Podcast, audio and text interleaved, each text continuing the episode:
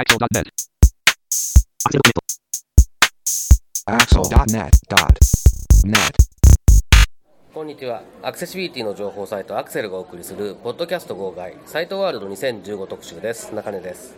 はい、辻です。はい、よろしくお願いします。よろしくお願いします。はい、えー今回は KGS さんのインタビューの模様をお送りします。えー KGS の坂本さんのお話を早速聞いてみましょう。えーサイトワールド 2015KGS さんのブースにお邪魔しています。えー KGS の坂本さんにお話を伺います。よろしくお願いします。よろしくお願いします。お願いします。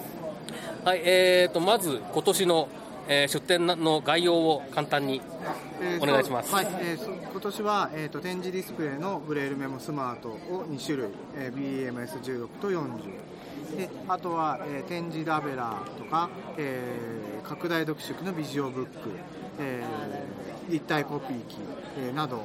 まあ、あのと特にすごく新しいものというわけではないけれども、えー、と今まであるものをおこう取り揃えています。なるほど、はい。まあ、全般的にじゃあ、まあ、新製品は今年はあんまりないような感じですよね。そうそうですね、えーと、ハードウェアの新製品っていうのは、はい。えーありません、えなるほど、まあえー、と坂本さんにお話を伺うので、とりあえずその展示ディスプレイ関係を中心にいきたいと思いますけれども、はいはい。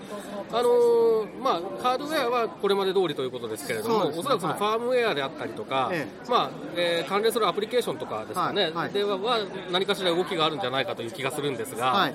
ここ1年、まあ、もうちょっとあってもいいんですけれども、ここはい最近ではどんな動きがありましたか？そうですね、えー、とこの間、9月末に、えー、とブレールメモスマートの、えー新しいファームウェアをリリースしました、はい。えー、とこれでは、えー、と去年、ね、サイトワールドでご紹介していた、えー、とスマートコータ君というあー。転訳辞書を引く機能、はい。えーこれを、えーのあのきちあのきちんとリリースをした。ということがあの一番大きなことかなと思います。えー、とこれは、えーとまあ、え転訳辞書を引く機能で、えーファームウェアにはあの基本的にそのプレインストール版といって製品のデモ版のようなもので2種類の辞書を引けるものが最初から内蔵しています。はいで、えー、とあのつつじ転訳友の会さんからあの製品版を購入していただくと、えー他の30種類の辞書が引けるようになるというのがあの製品の概要ですね。じゃあまあその、えー、とつつじさんからはいデータを購入するような感じになるわけですかね。そうですねはい購入しない場合はもともと入ってるのはどういう辞書が入ってるんですえかー、。とジュニアアンカー英和辞典っていう中学生向けのはい。辞書と、はい。えーカタカナ語辞典があの入ってなるほど、えー、とじゃあ、まあ、その、え2種類の辞書に関しては存分に使うことができて、はい。でまあ、これをこういう感じで他の辞書も使いたいっていうことになれば、じゃあ、はい。そのデータを、えー製品版を購入するというえそうですね。ような形ですかね。はい。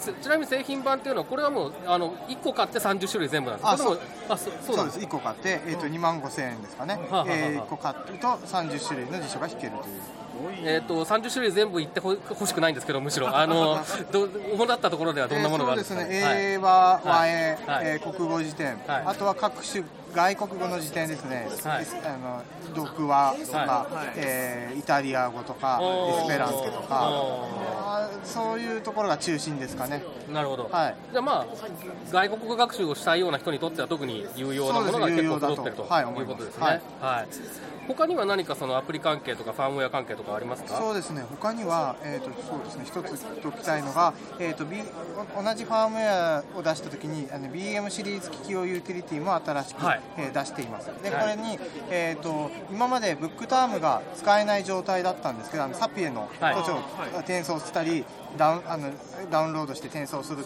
系のソフトが使えなかったんですけど、はい。えー、とサピエ図書館検索ツールっていうので、えーあのあの実装し直して、え。えー、と入れてあります。あですね。これで、えー、とこの BM スマートにも使えますし、はい。今までのブレールメモユーザーの方も、えー、とまた使えるようになったので、うん。えー、とぜひ使ってみてほしいかなと思います。なるほど。であと大体ブックタームでできているようなことをができるようにしてあります。はい。はいまあ、じゃあ、今まで使えなくて困った人は、もう一回やってみるそうですね値があるんです結構困ってた人はいたと思うので、はい言いました。えーとごめんなさいということもあって。なるほど、はい。はい。えー辻さんから何かありますか？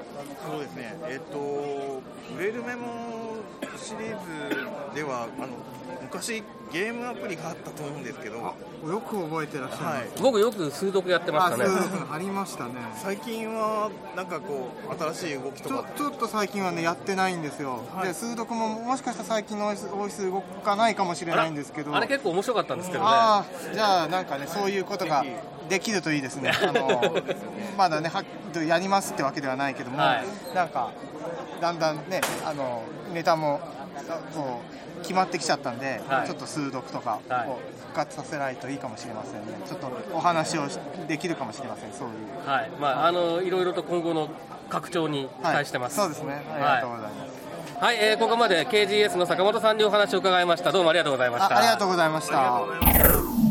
はい、ということで KGS の坂本さんへのインタビューの模様をお送りしましたけれども、いかがでしょうか？はい、そうですね。あのー、出展の中で新しいものっていうのは特にはなかったんですけれども、えっと、展示ディスプレイブレルメモスマートに搭載されているその辞書の話とかすごくその学生の頃に本当に欲しかったなっていうものがあの辞書が 30, 30種類の辞書でしたっけ、うん、あのブレイルメモに搭載されるということですごく魅力的だなと感じましたそうですね、まあ、あの本当に辞書に関してはあのああいった小型のデバイス展示が読めるデバイスに入れて持ち運べるっていうのは実にあの素晴らしいことですね。すね。えーと、ブレールセンスでもあの辞書のアプリっていうのはありますけれども、はい、えー、ブレールメモスマートでも、えー、同様に使えるようになってきてるということで、まあ、あの特定のハードウェアを使ってないと使えないっていう状況、まあ、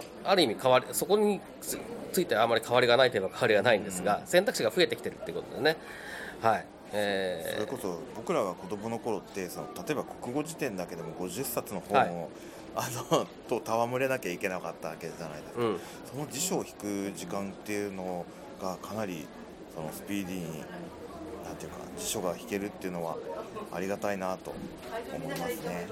そうですね。あと、まああの今ね、別に辞書ってネットでも引けるからいいじゃんって思うかもしれないんですけど、展示で読めることの重要性っていうのは本当に大きいと思うんですね。すね。特にあの外国語に関してはあの綴りを正しく確認できるかとか、はい、えー、そういったことに関わってくるのでやはり展示で素早く弾けて、えー、コンパクトに持ち運べると。しかもオフラインでですよね。そうですね。オフラインでね、そうですね。それは非常に大きいかなというふうに思いますね。はい、はいまあ、今後もねあの新たなアプリケーションとかまた出てくるかどうかは分かりませんけれどもいろいろ、えー、期待してみたいと思います。ええ、坂本さんにもあのゲームをぜひなんとか復活させてほしいみたいな話をしてきたので、はい、今後ちょっと楽しみにしたいなと思います。そうですね。はいということで、え今回は KGS のインタビューの模様をお送りしました。サイトワールド2015特集また次回です。さようなら。このポッドキャストへの皆さんからのご意見ご感想を Twitter、Facebook、サイト上のコメント欄、そしてメールで受け付けています。メールアドレスは feedback.axel.net feedback.axel.net です。なお、いただいたコメントなどを、ポッドキャストの中でご紹介する場合があります。それではまた次回。